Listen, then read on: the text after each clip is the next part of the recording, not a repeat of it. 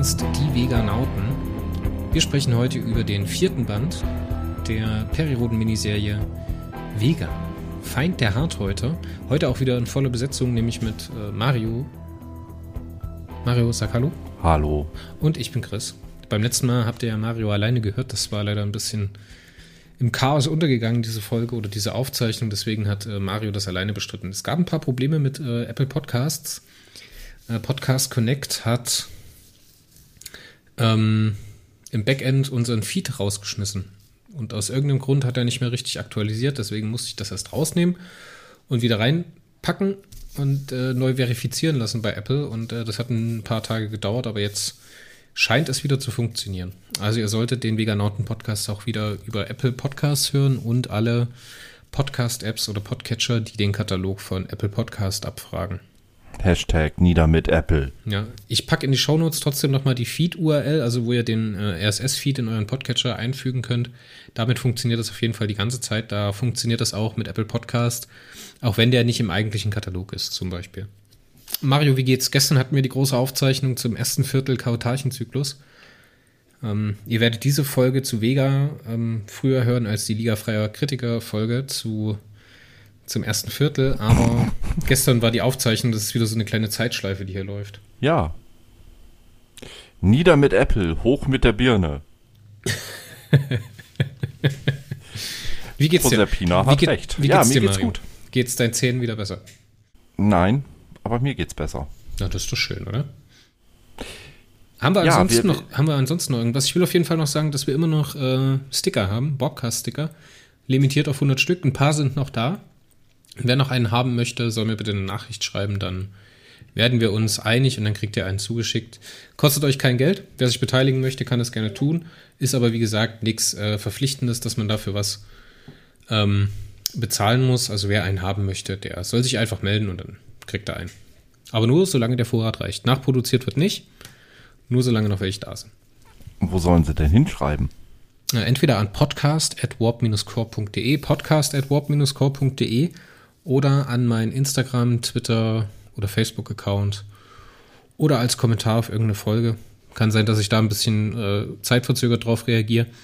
Also am besten ist eigentlich entweder Instagram, Facebook, Twitter oder halt per Mail.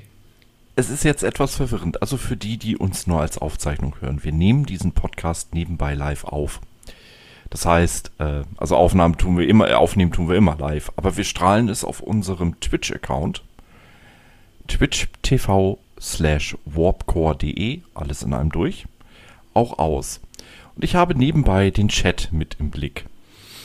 Und ich muss mich gerade sehr zusammenreißen, weil eine junge Dame, die uns folgt und auch gerne den Chat ein wenig unterhält, sehr lustige Witze zum Thema Podcast macht.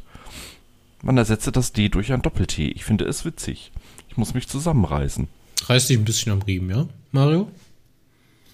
Ja, tu ich ja. nee, alles gut. Kann ja auch mal ein bisschen klamaukig sein. Mein Gott. Ist auch eine kleine Werbung. Also für die, die uns nur als Aufzeichnung hören, gelegentlich auf www.twitch.tv slash warpcore.de alles in einem durch werdet ihr ab und zu auch die Podcast-Aufnahmen verfolgen können. Live. In ich, Farbe. Ich packe euch einen Link unten in die, äh, in die Folgenbeschreibung beziehungsweise in die Shownotes. Und dann könnt ihr diesem Link folgen und dann seid ihr genau an der Stelle, wo es weitergeht. Ja, widmen wir uns mal dem Feind der äh, Harthäuter. Der Harthölzer. Ich lustig. sage jetzt nicht, was Chris vor Beginn der Aufnahme gesagt hat. Wir sind immer noch FSK 16.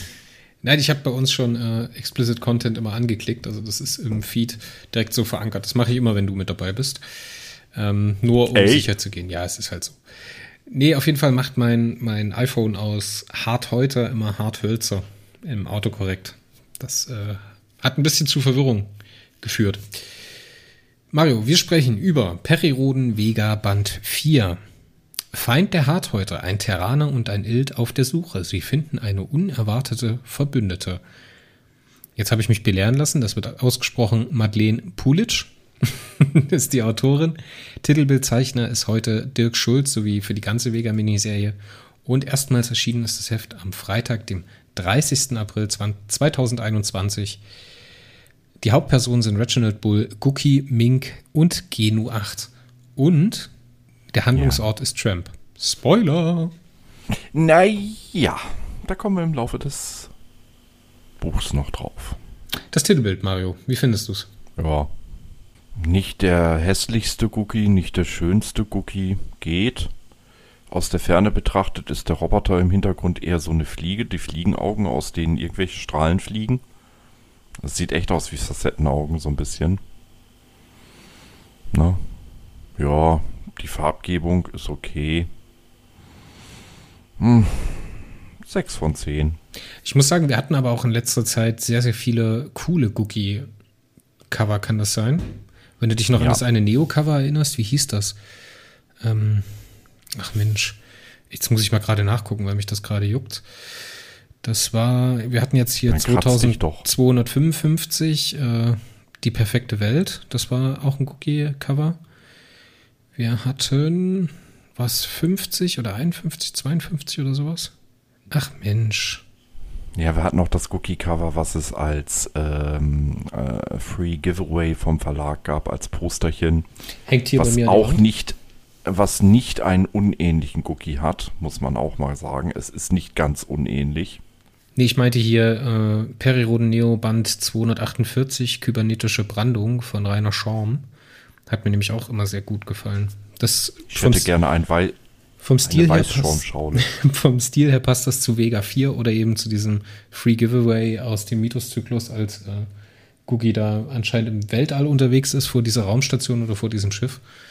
Ich weiß jetzt gar nicht mehr, was das war. Fand ich auch sehr, sehr cool. Ja. Ist alles so im ähnlichen Stil und Cookie sieht sich sehr ähnlich. Das ist, das ist, das ist genauso sinnvoll die Aussage wie, meine Eltern sind miteinander verwandt, deswegen sehe ich mir so ähnlich. Mhm. Okay, ich höre ja schon auf mit den Altherrenwitzen. Das ist gut jetzt. Ja, aber das, das Cover ist okay. Es ist jetzt nichts, was mich vom Hocker reißt, aber ja, eine ja, 6 von Cookie. 10 oder sowas.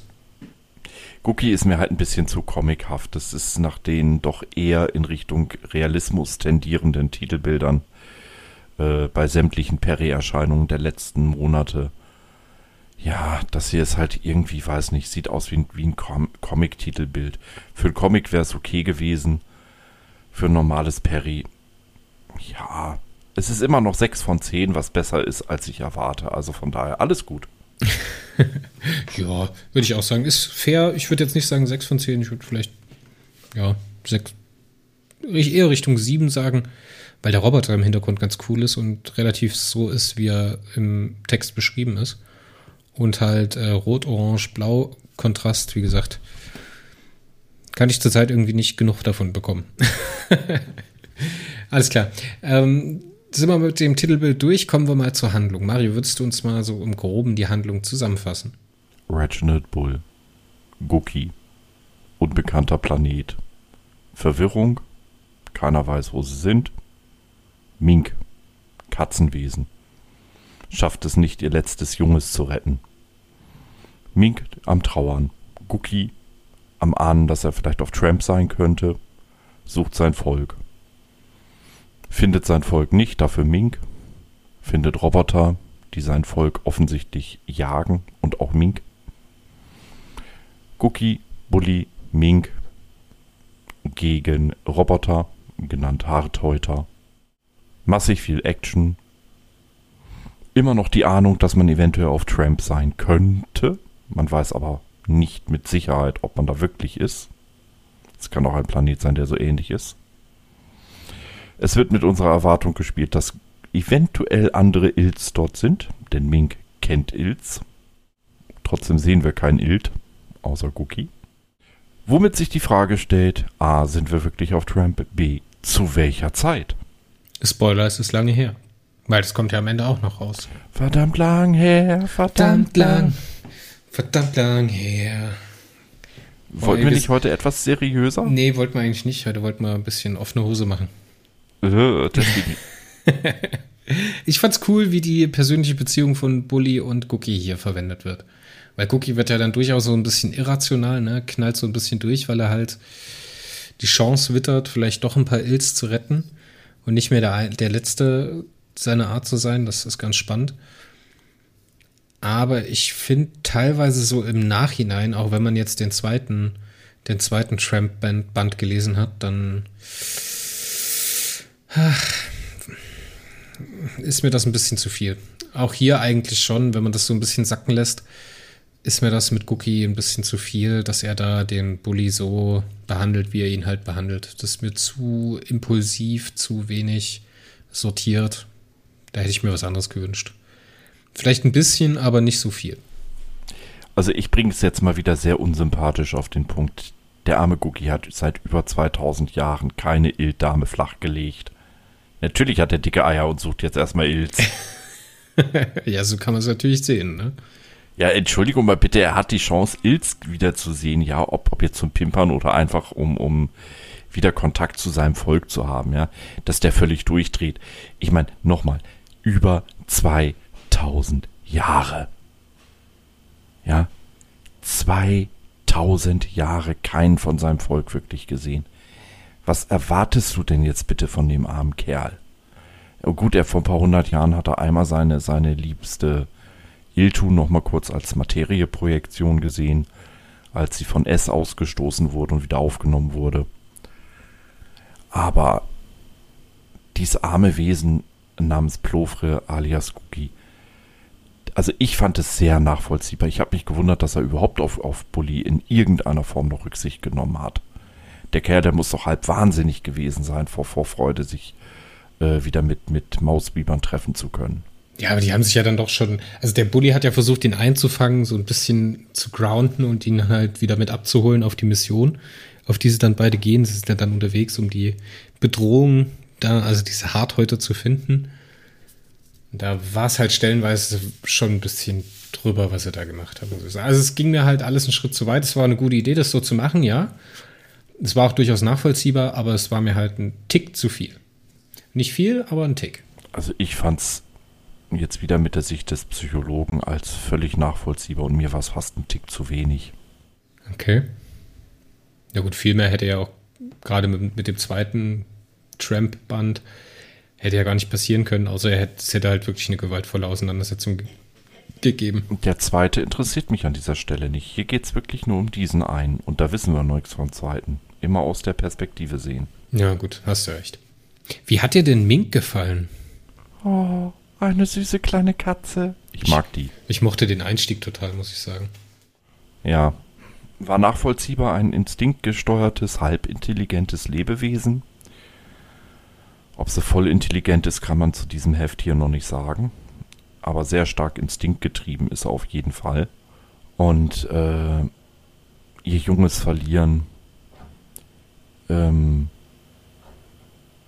die Verletzung an ihrem Hinterbein, also total traurig und tragisch. Und damit auf einer Ebene von äh, mit Cookie auf, auf ihre Weise. Ich fand es total süß, wie sie ihn äh, ja, mehr oder weniger, wie sagt man dazu, adoptiert hat. Ja, und füttern wollte. du kannst doch nicht diesen Dreck essen. Ist was ordentliches, Kind. Das fand ich ganz putzig. Ich habe ja selber ja. auch Katzen. Mhm. Aber die haben noch nie versucht, mich zu füttern. Och, meine füttert mich öfters mal. Also meint sie. Die guckt mich immer strafend an, wenn ich die Jagdhinterlassenschaften von ihr dann wegräume, so nach dem Motto, Alter, dann friss doch halt deinen Scheißdreck weiter.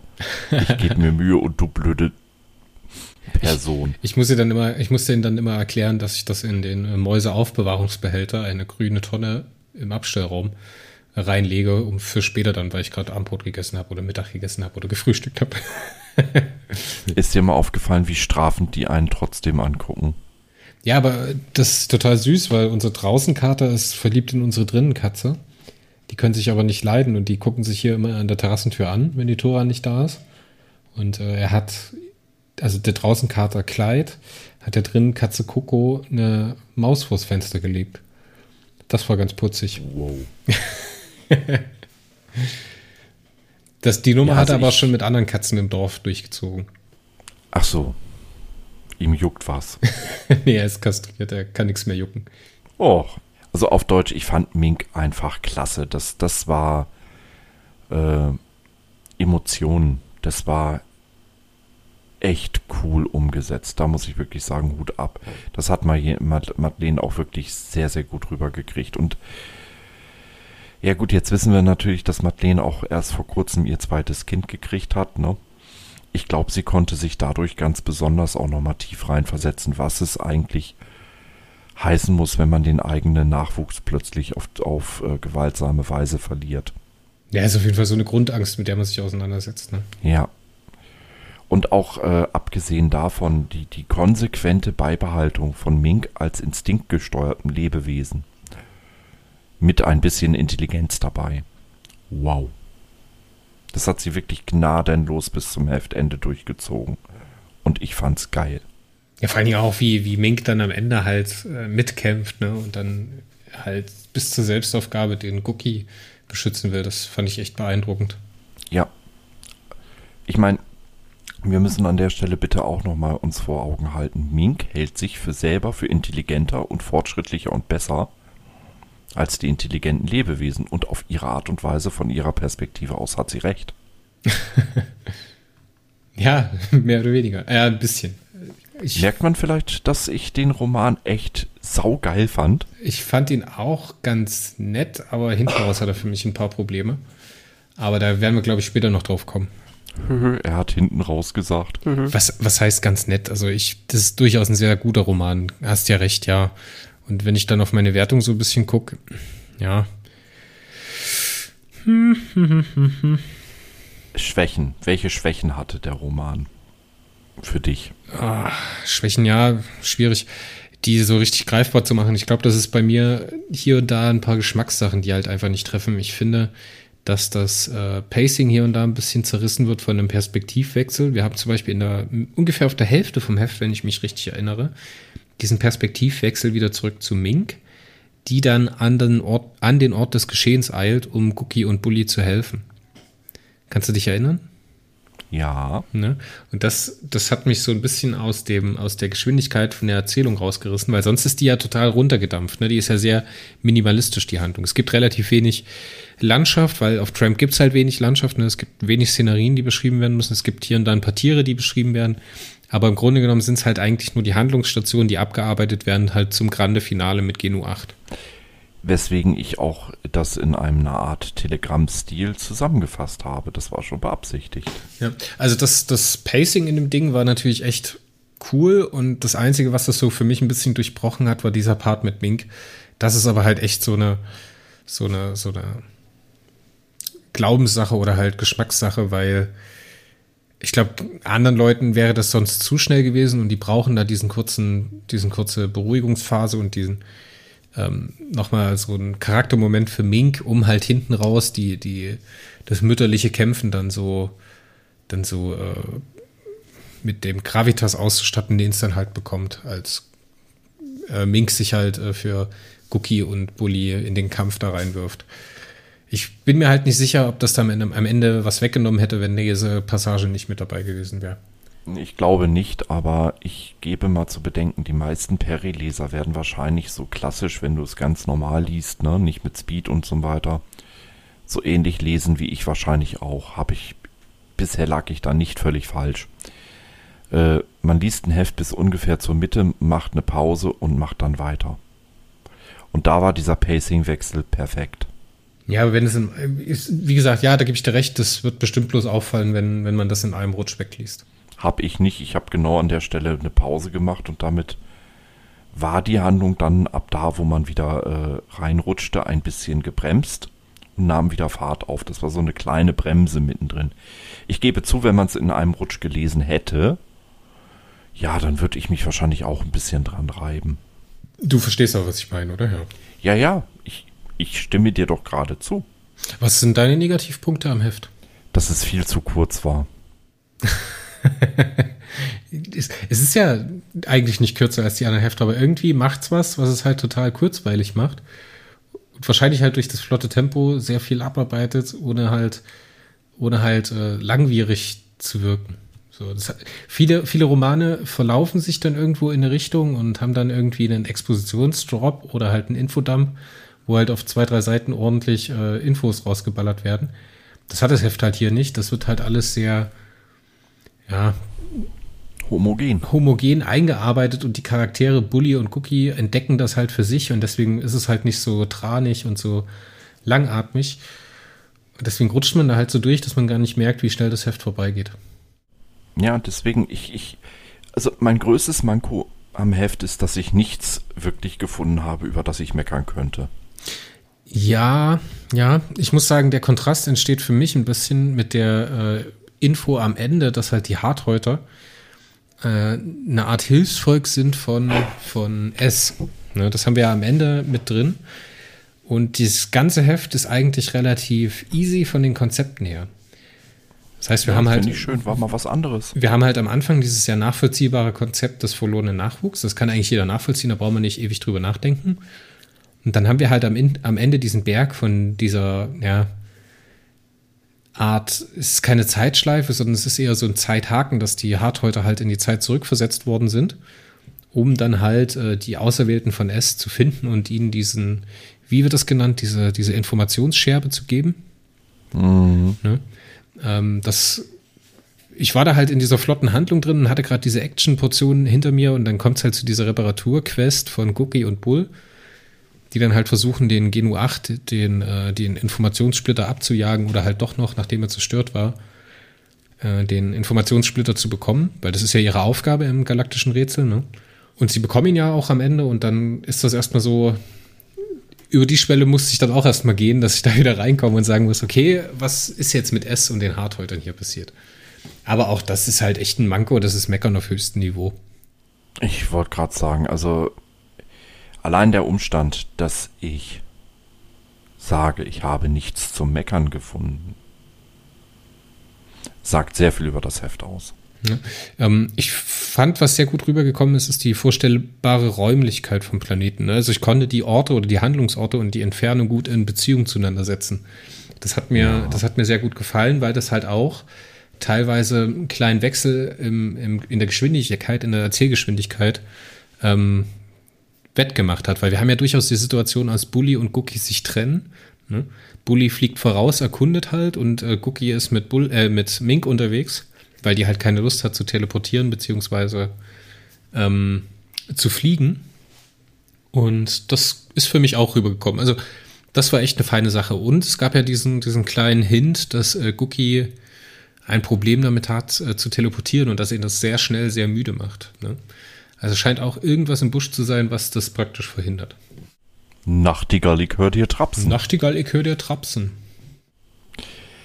Nein, aber ich glaube, wir können uns jetzt noch stundenlang darüber unterhalten, was wir toll fanden und jedes kleine Detail durchkauen. Ähm, wir bringen's ein, ich, ich bring's einfach mal für mich auf den Punkt. Ich weiß, dass Madeleine Pujic echt geile Scheiße raushauen kann. Noras Welten, ihre Kurzgeschichtensammlung, also alles, was so im Bereich oder Darwins Failure, alles, was so im Bereich Fantasy, Science Fiction, ich meine, du weißt, dass ich zwischen Fantasy und Science Fiction eh keinen Unterschied mache. Ist für mich alles ein und dasselbe. Ähm, hat halt nur unterschiedliche Namen, ne? Ob du es jetzt Magie nennst oder äh, Nanosonden, es bleibt sich beim Ergebnis das Gleiche. Naja. Ähm, ich kann jetzt an der Stelle einfach sagen, Madeleine kann echt geil schreiben. Ich weiß manchmal nicht, inwieweit sie und Kai sich gegenseitig da auch ein bisschen helfen bei den Heften. Ne? Kai Hirt als ihr Mann. Ähm, manchmal habe ich das Gefühl, dass Kai bei ihr doch nochmal den einen oder anderen Haken rausglättet und sie bei ihm.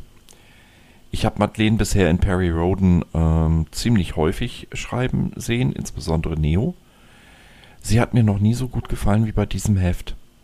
Ich glaube einfach, weil man sie mal einfach von alleine gelassen hat und hier, da, A, B, da müssen die Figuren rauskommen, mach. Ja, vor Dingen, weil es halt wirklich das ist. Ne? Ich, ich finde, das ist sehr mit sehr kleinen Mitteln erzählt. Ne? Und Ja, ich finde, man, wenn man übers Heft fährt mit den Fingern, kann man so das, die, die Rippen vom Exposé mit durchspüren. Man weiß so, was im, ungefähr im Exposé gestanden hat, weil das so gut durchkommt. Und es ist halt minimalistisch ausgeschmückt und halt nicht nochmal mit ewigen Konzepten und ewigen äh, Blabla äh, ausge, ausgepolstert und in die Breite geschrieben, sondern es ist halt wirklich stringent von A nach B. die und die Information bringst du unter und dann hast du halt noch so eine, ich meine, so eine Mutter verliert ihr Kind Geschichte und äh, will dann einem anderen Ersatzkind in Anführungszeichen helfen. Das trifft dann natürlich jeden, damit holst du ja fast jeden ab. Also wer findet die Geschichte nicht interessant, ne? Ja, selbst jemand mit so einem gestörten Empathieverhältnis wie ich findet die Geschichte geil. Ich meine, das sagt doch alles. Ja, du musst dir, es musste dir ja nicht mal gefallen, aber sie geht dir halt äh, von 0 auf 100 direkt nah, weißt du? Eben. Was mir jetzt, was, was ich noch wirklich an der Stelle nochmal anmerken wollte, das hatte ich auch auf dem Zettel. Genau dieses Minimalistische, das ist das, was ich in der Erstauflage immer wieder bemängel. Wir haben universenbedrohende, Milchstraßenbedrohende Gefahren. Dann hast du als Sense of Wonder irgendwie Millionen von Jahren umspannende Geschichten. Und jedes Mal steht gleich das gesamte Schicksal mindestens eines ganzen Volkes auf dem Spiel. Mein Gott, wie langweilig. Ja, und vor allem kommen hier zwei Sachen, die wir auch immer mal wieder kritisieren oder die ich gerne kritisiere, äh, mit raus. Ich glaube, irgendwo im, im Kautarchencast sage ich dasselbe. Ähm, ich finde es stark, wenn sie die 60 Seiten, die sie zur Verfügung haben, mal wirklich auf eine Situation und auf ein Team ausspielen. Ist jetzt hier nicht ganz pur das, ne, weil es gibt ja durchaus die Einschiebe mit Mink, aber die gehört ja dann auch mit zum Team. Aber es gibt ja in der, Zwischen auch, äh, in der Zwischenzeit auch noch mal äh, diesen Taco 4 heißt, oder Taco 2 oder sowas, diesen Roboter, der da kurz einen kurzen Einschub bekommt, um äh, die, Eben. das Team äh, aufzuklären erst finde ich halt auch stark, dass das mal hier gemacht wird und mal gezeigt wird, was da möglich ist, ne? Ja, du hast einen kosmischen, kleinen bisschen kosmischen Überbau, du hast einen Hauch von Sense of Wonder, alles gut drinne. Aber du hältst es klein, einfach mal aufs Simple runtergedampft. Gott, wie erholsam. Ja, das ist echt so, ne? Ich muss doch nicht in jedem verfluchten Zyklus Raumschlachten mit tausenden Schiffen und Milliarden Toten haben. Ein klein bisschen Kampf gegen Roboter, wie in diesem Fall, waren doch völlig in Ordnung. Ja, aber wenn es halt nur das ist, ist es halt auch irgendwann langweilig. Ne? Du musst natürlich auch eine, eine ordentliche Mischung finden. Natürlich, es sagt ja auch keiner was gegen. Aber genau das ist das Problem, die, die Mischung. Ich habe in der Erstauflage fast nur Riesenbedrohungen. Und es sind immer gleich ganze Universen, die da gebaut werden. Oh, wie herrlich ist das mal so runtergebrochen auf was Kleines. Ja, ich denke, auf den Punkt werden wir auch nächste Woche kommen, wenn es um die Mission des Wurms geht. Wir, das Gespräch ist schon aufgezeichnet. Da haben, haben wir ja auch. schon durchgewurmt. Da haben wir uns schon durchgewurmt. Ähm, da haben wir ja auch so eine relativ beengte Situation im Wurm, ne? Und das, ich finde, das macht Vega halt auch echt gut. Und da ist die Miniserie natürlich auch prädestiniert, halt einen kleineren Rahmen aufzustecken und halt zu sagen, okay, wir konzentrieren uns jetzt ein paar Hefte halt auf einzelne Situationen, die wir dann aber halt wirklich mal erzählen, so und nicht die Hälfte vom Heft auf irgendwelche ähm, Kairaner oder Kautarchen oder sonst was äh, ent, äh, verwenden, weil wir dann halt auf Krampf noch irgendwelche himmelweite oder Universen umfassende Informationen unterbringen müssen. Ich finde, in einer gewissen Mischung, wenn da immer mal wieder ein so ein Ding dazwischen ist oder vielleicht zwei, drei, ist das in Ordnung. Aber es ist natürlich auch ein Kritikpunkt an Vega, den wir auch hatten. Und da müssen wir auch ehrlich sein, dass das, äh, dass das Transmitter-Hopping oder halt das Planeten-Hopping am Anfang von der Miniserie halt schon irgendwie komisch war. Ne? Ich meine, wir hatten jetzt die 1 mit einem Setting, was halt abgearbeitet wurde oder schnell durchlaufen wurde und danach nicht mehr besucht oder nur in der Nebenhandlung besucht in Band 5. Dann hatten wir die rollende Stadt. Das war ein eigenes Setting, was nach dem Heft erledigt war wo halt das Konzept wesentlich überlagerter und überfrachteter war als jetzt hier auf Tramp. Wir hatten äh, Garten des Unsterblichen, jetzt haben wir Tramp und dann demnächst bekommen wir den Wurm. So. Es ist dann halt auch mal gut, ne? Und das, das haben sie jetzt gemacht, ist in Ordnung, kann ich wertschätzen, aber wie gesagt, die Mischung ist halt wichtig. Es muss von beiden was dabei sein. Für mich persönlich. Ja. Was hast du mit der. Ich würde das jetzt einfach benoten, oder? Nee, ich habe doch zwei Sachen. Was hast du über die S okay. oder die Vision von S äh, zu sagen mit dieser Information, aus der Cookie halt schließt, dass er jetzt in der Lage sein kann oder dass es möglich ist, die Ilz auf irgendeine Art und Weise zu retten? Bist du Team Cookie oder Team Bull? In der Diskussion. Ich bin Team, oh Gott, warum muss man dies Fass jetzt schon wieder aufmachen? Leck mich doch am Arsch. Entschuldigung für den sprachlichen Ausrutscher, jetzt mal ganz im Ernst. Es ist doch jedem klar, dass am Ende der Serie Guki keine weiteren Ills dabei haben wird. Ey.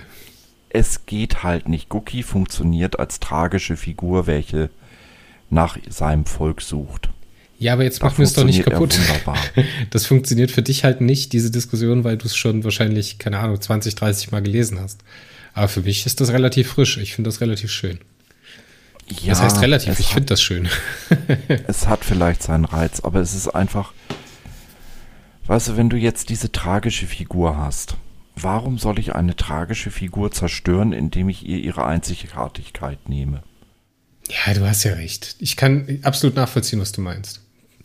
Ja, und, und deswegen ist das für mich einfach dieser Infodump mit, mit der Vision von S, so hart es klingen mag, ähm, bedeutet für mich nichts anderes als das gleiche, was sie am Ende in, in der Zero Zone mit Cookie gemacht haben, wo er auf zwei Ilt-ähnliche Wesen trifft und davon ausgehen kann, dass es halt irgendwo anders im Universum noch Ilts gibt.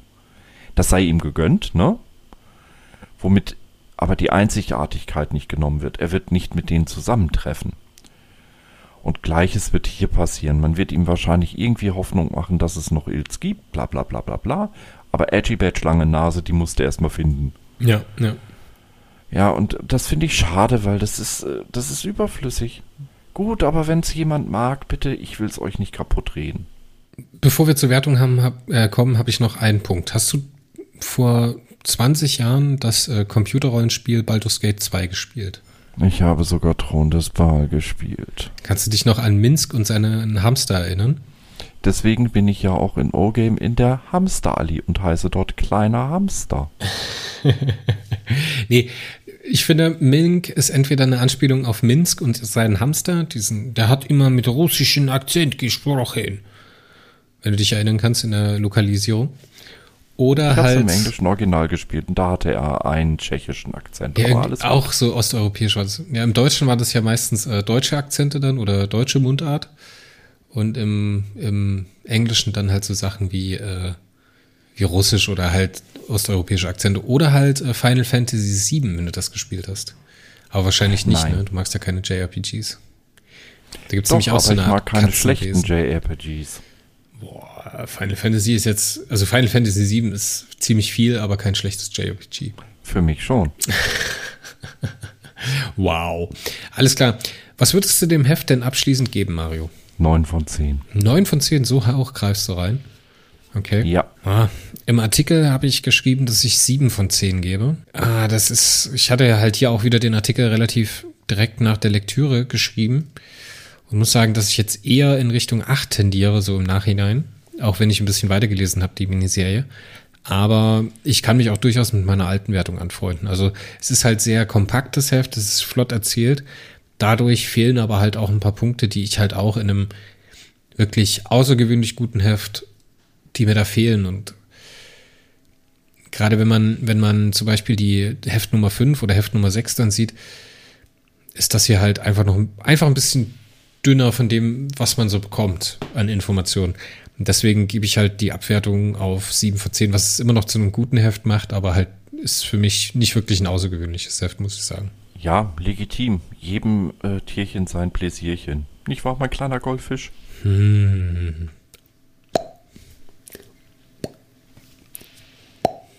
Hast du noch was, Mario? Nein. Nein.